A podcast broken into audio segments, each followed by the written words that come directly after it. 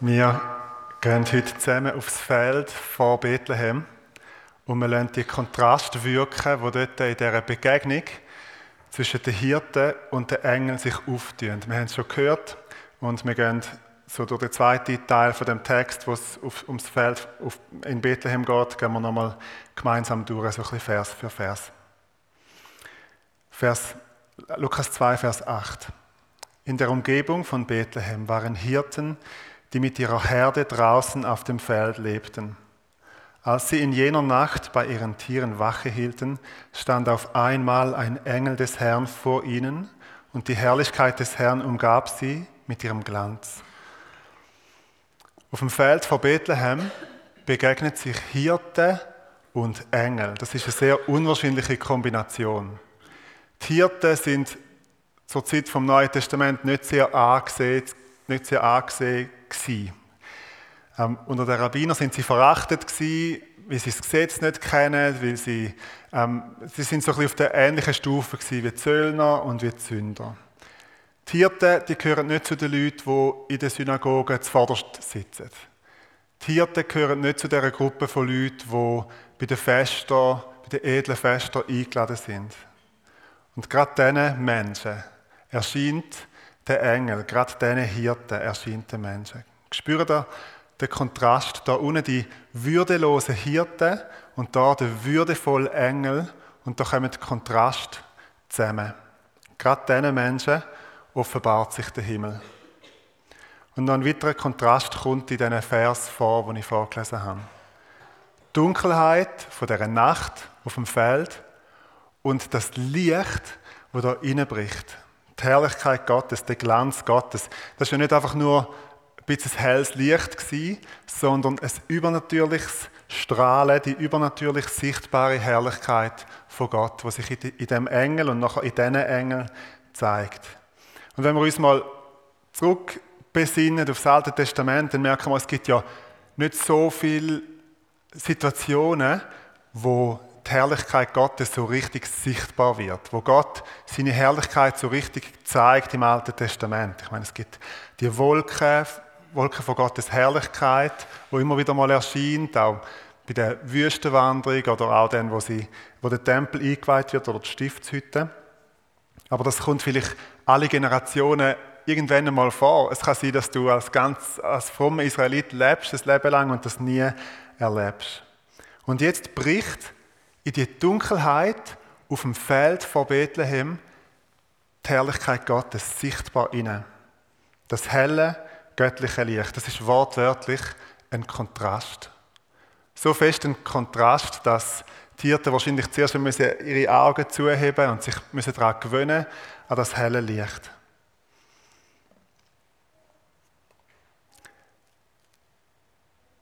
Sie erschraken sehr.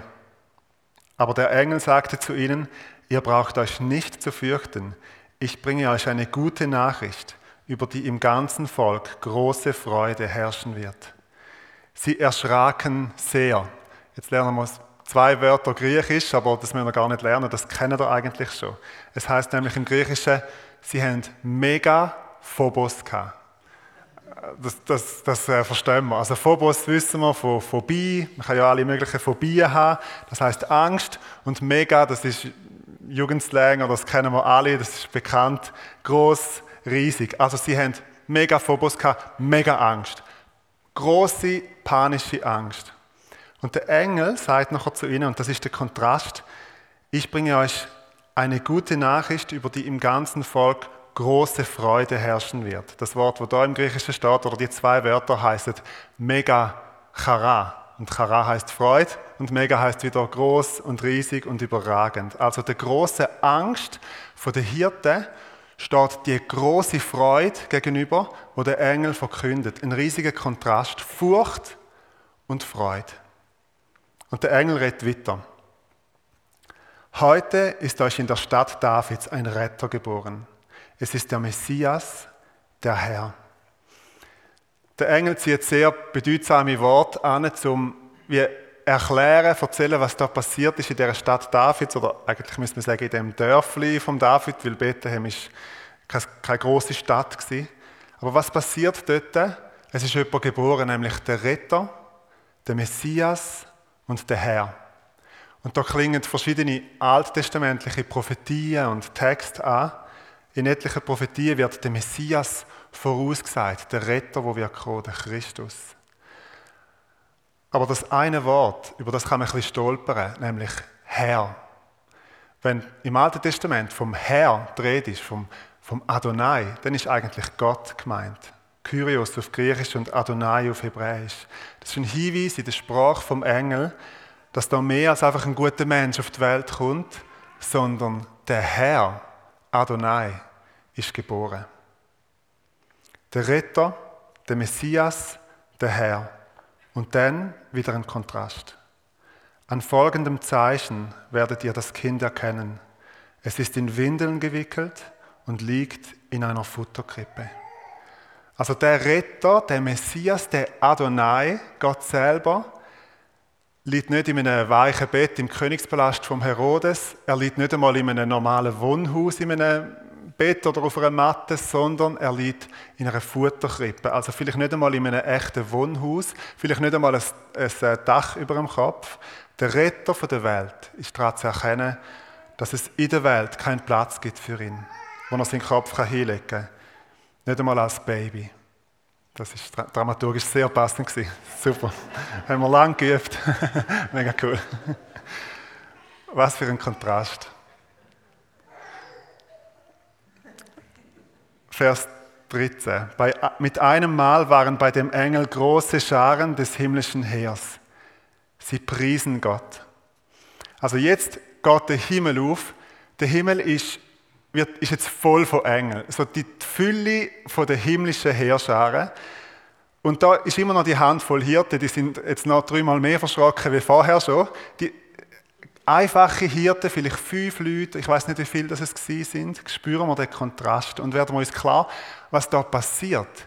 Ich meine, wenn man die Bibel durchblättert, wie oft zieht Gott quasi den Vorhang weg von der unsichtbaren Welt und zeigt, was hinten dran ist. Wie oft sehen denn Menschen auf der Erde, ohne dass sie jetzt irgendwo in den Himmel versetzt werden, aber auf der Erde die Herrlichkeit Gottes in dem Ausmaß, dass sie wirklich die Fülle von der himmlischen Herrscharen sehen. Das passiert ganz selten. Und da passiert es.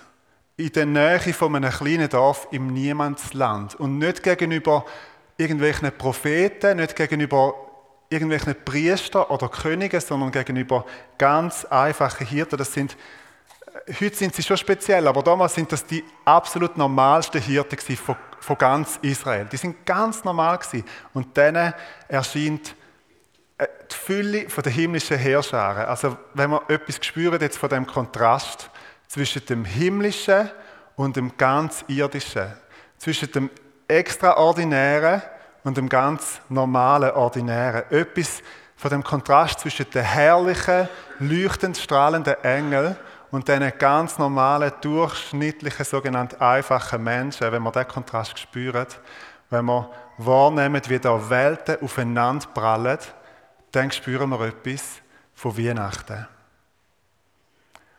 Und jetzt kommt der Höhepunkt von dem Text. Sie priesen Gott und riefen, Ehre und Herrlichkeit, Gott in der Höhe und Frieden auf der Erde für die Menschen, auf denen sein Wohlgefallen ruht. Wir wissen nicht, der Text sagt uns auch nicht, ob die Engel gesungen haben oder ob sie einfach geredet haben. Ich stelle es mir gesungen vor. Und wenn sie gesungen haben, dann haben sie sicher sehr, sehr schön gesungen. Ich meine, wir haben vorher schon sehr schön gesungen, aber das ist nochmal ganz eine andere Liga, ein ganz anderes Maß. Das schönste Weihnachtskonzert, das die Welt je gehört hat. Ehr und Herrlichkeit, Gott in der Höhe und Friede auf der Erde, den Menschen von seinem Wohlgefallen. Also es geht um den Himmel und es geht um die Erde. Es geht um Gott und es geht um die Menschen. In ihrem Lobgesang bringen Engel die beiden Kontraste zusammen. Die Welten, die, die Kontrast prallen aufeinander. Sie werden im Lobgesang von den Engeln miteinander verbunden. In der Geburt von Jesus berührt sich Himmel und Erde.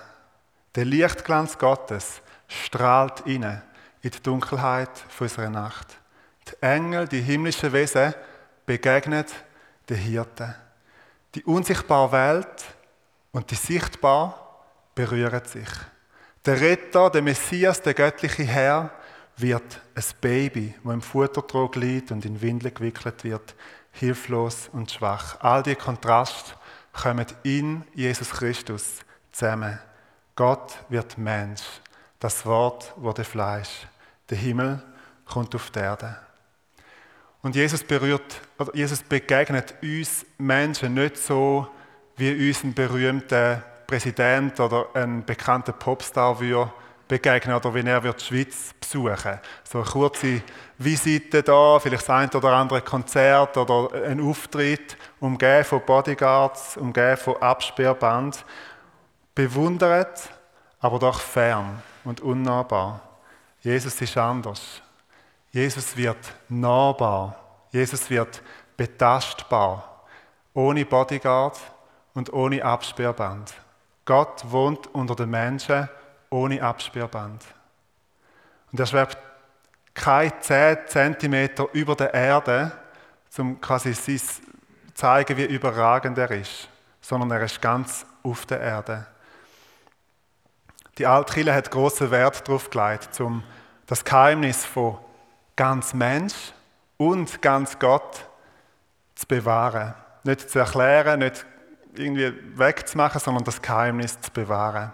Und sie hat mit vier Adjektiv, mit vier bisschen mysteriösen Adjektiv, das Verhältnis von Gott und Mensch in Jesus Christus probiert zu formulieren, zu beschreiben und eben zu bewahren. Das Gottsein und das Menschsein von Jesus, die sagen unvermischt, unveränderlich, untrennt und unteilbar. Und man merkt, das sind alles Negativbeschreibungen, die, die erklären eigentlich gar nichts.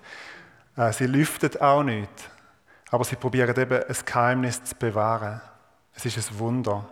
In der Person von Jesus Christus kommt etwas zusammen, da kommen Gott und Mensch aufeinander zu, aber Jesus ist eben nicht der vermischte Halbgott, wie ihn die griechische Mythologie also in allen Spielarten kennt hat.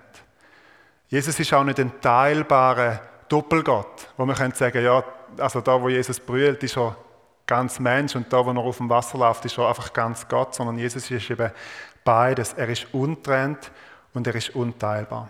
Wir kommen zurück zum Lobgesang der Engel.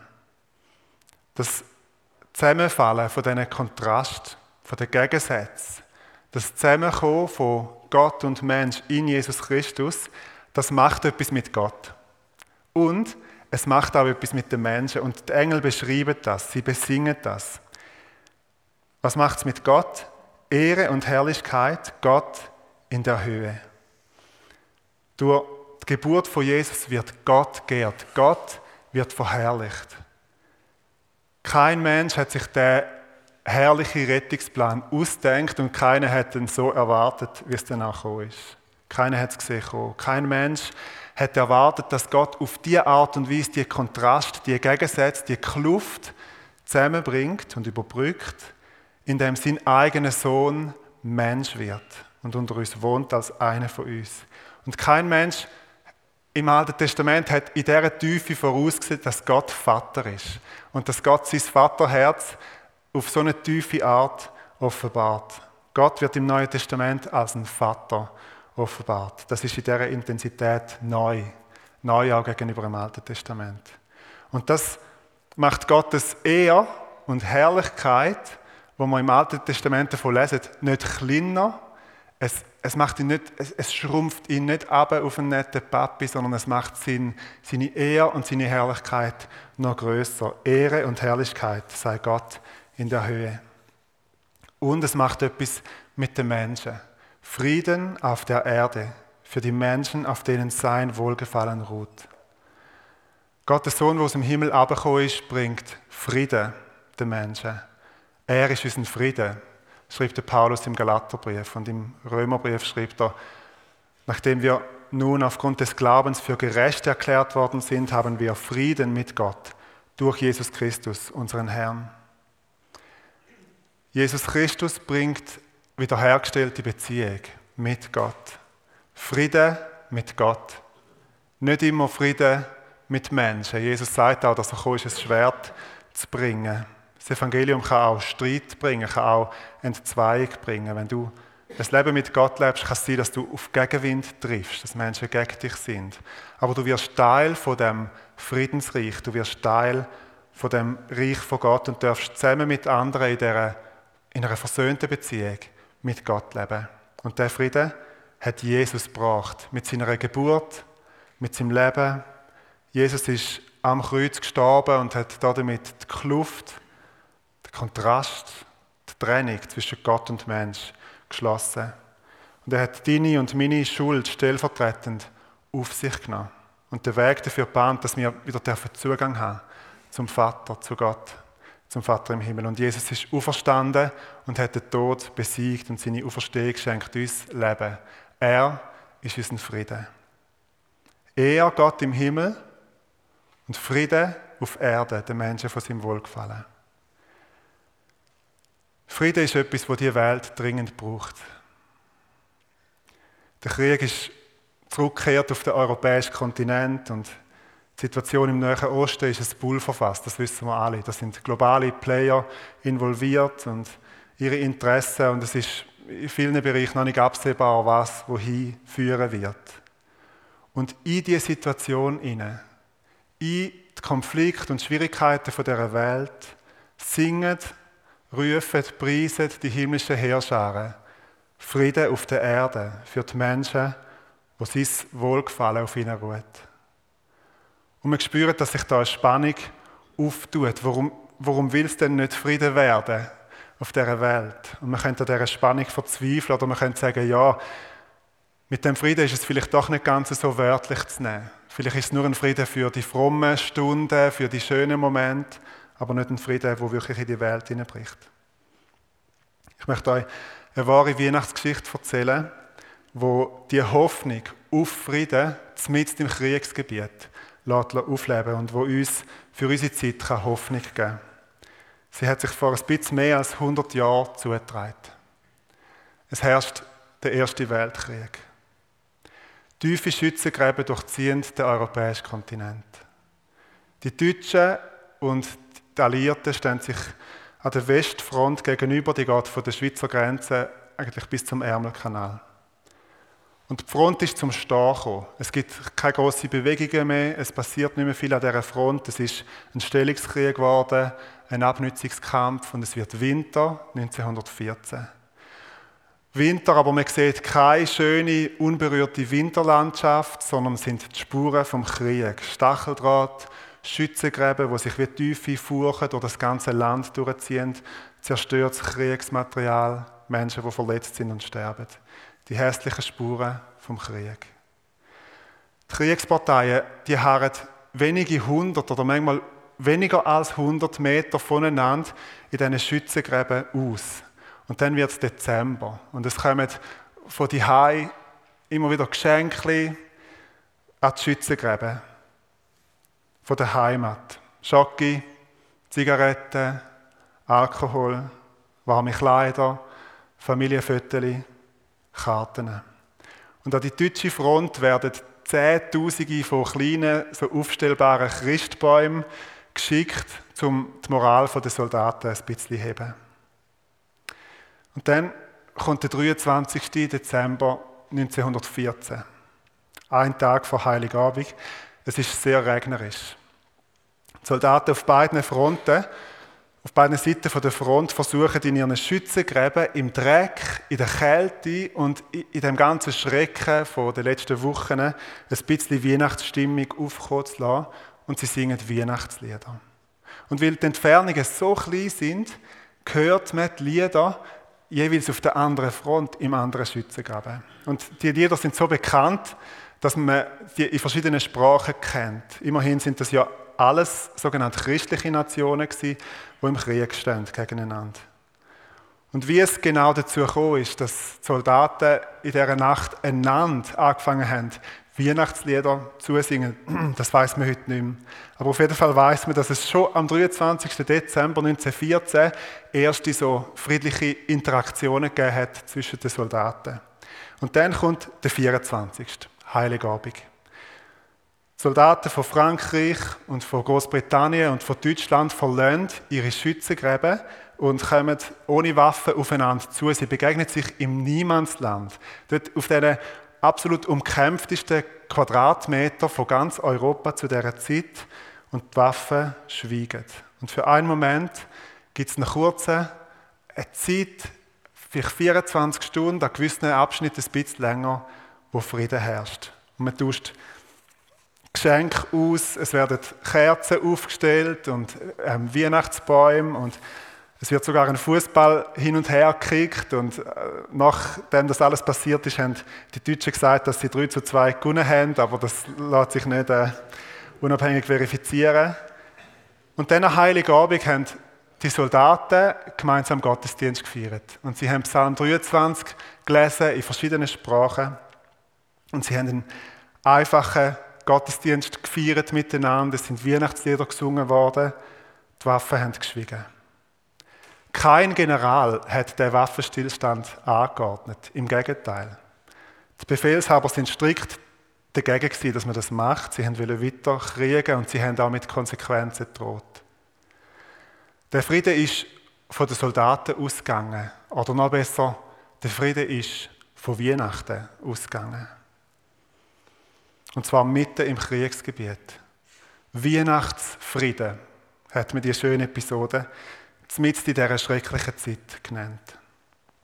Er und Herrlichkeit, Gott in der Höhe. Und Frieden auf der Erde für die Menschen, wo sein Wohlgefallen auf ihnen ist. Die Geburt von Jesus bewirkt etwas auf der Erde.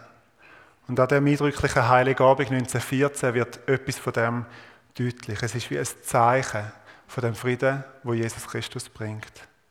Durch die Geburt von Jesus Christus haben die Menschen, und wenn es für einen kurzen Moment war und der Krieg nachher auf schreckliche Art und Weise noch weitergegangen ist, erlebt, dass Menschen Frieden finden in Jesus. So real, dass sogar die Waffen geschwiegen haben. Wir gehen nochmal zurück zu den Hirten. Die sind ja auch auf einem Feld. Und ich weiß nicht, ob sie auch kalt haben. Wir wissen nicht genau, wann das alles passiert ist. Wir gehen zurück zu ihnen. Vers 15 heißt, daraufhin kehrten die, Himmel, die, Engel in den Himmel zurück. Also das riesige Spektakel ist vorbei und jetzt wird es wieder dunkel. Aber die Hirten bleiben jetzt natürlich nicht sitzen ums schöne Lagerfeuer, sondern jetzt machen sie das einzig Richtige und das einzig Wichtige. Da sagten die Hirten zueinander, kommt, wir gehen nach Bethlehem. Wir wollen sehen, was dort geschehen ist und was der Herr uns verkünden ließ.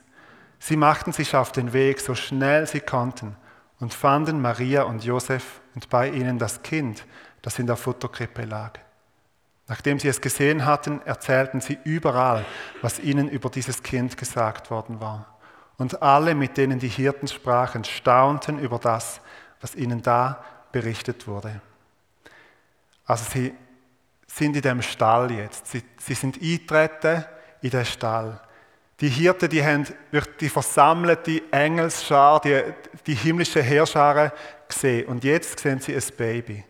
Aber die Herrlichkeit Gottes, wo auf dem Baby ruht, ist noch größer als die Herrlichkeit von allen Engeln zusammengenommen. Jesus ist größer als die Engel.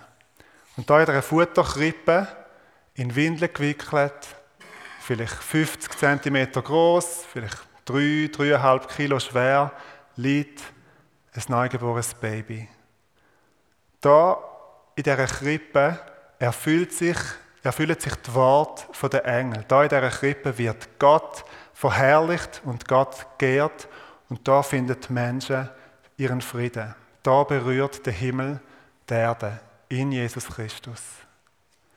Es gibt so viele Situationen auf dieser Welt, so viele Situationen auch in unserem persönlichen Leben, wo wir Frieden brauchen. Frieden nicht nur auf den Kriegsschauplätzen dieser Welt, sondern Frieden auch in unserem Land, in unserer Gesellschaft, in unserem eigenen Leben und Frieden auch in unseren Familien. Und die Botschaft von heute ist, dass der Friede gekommen ist. Dass er da ist. Dass er verfügbar ist. Dass er vom Himmel in diese Welt hineingebrochen ist. Und der Friede hat einen Namen und sein Name ist Jesus Christus. Lasst uns den Morgen nutzen, um dem Jesus Christus neu zu begegnen. Lasst uns Jesus neu einladen und gerade auch einladen in verkorkste und schwierige und unversöhnte Situationen, wo manchmal ausgerechnet an Weihnachten neu sichtbar werden. Ihr könnt jetzt äh, könnt euch fragen, dass ihr die Hand hebt, wenn ihr an Weihnachten schon mal Streit gehabt habt. Vielleicht gestern oder in eurer Kindheit oder vor zehn Jahren. Da könnten wir uns wahrscheinlich interessante Geschichten erzählen. Jesus ist gekommen, um Gott Ehr und Herrlichkeit zu geben und den Menschen Frieden. Und der große herrliche Plan von Gott, der liegt in dem Futterdruck, der liegt in der Krippe. Das ist es. Und wenn das nicht langt, wenn, das, wenn quasi die Geburt und das Leben und das Sterben und die Verstehung von Jesus nicht langt, um den Menschen Hoffnung zu geben und Frieden, dann hat Gott keinen Plan B. Dann hat Gott keine bessere Idee, keinen Plan B, kein größeres Geschenk, das er den Menschen noch machen könnte. Er kann es nicht mehr in die Krippe legen. Er hat es schon in die Krippe gelegt. Und darum lasst uns das Wunder von der Geburt von Jesus an dem Weihnachtstag neu erfassen und neu willkommen heißen und neu wertschätzen. Wir nehmen diese Zeit von der Stille und nachher lese ich wie ein Gebet ähm, das Gedicht vor, das meine Frau Teling geschrieben hat. Nackt und klein, die Herrlichkeit des Himmels unter uns, Immanuel. Gott will mit uns sein und wir sein. Großes Geheimnis, Du, Ursprung allen Lebens, Gott und Mensch zugleich. Der Himmel kommt zur Erde, König des Himmels unter uns, ohne Krone, wehrlos und klein. Schöpfer, du, durch den alles wurde und ist, wer ist wie du, nackt im Futtertrog. König des Himmels, gehasst und verfolgt schon zu Beginn. Wer ist dir gleich? Geheimnis aller Zeitalter. Wer ist wie du? Gott über alles, Mensch, bedürftig und klein. Angebeteter, du, vor dem die Engel zittern, ich neige mich vor dir und lege mein Leben hin, dir zu Füßen, König der Könige, Gott über alles, nimm mich hin. Amen.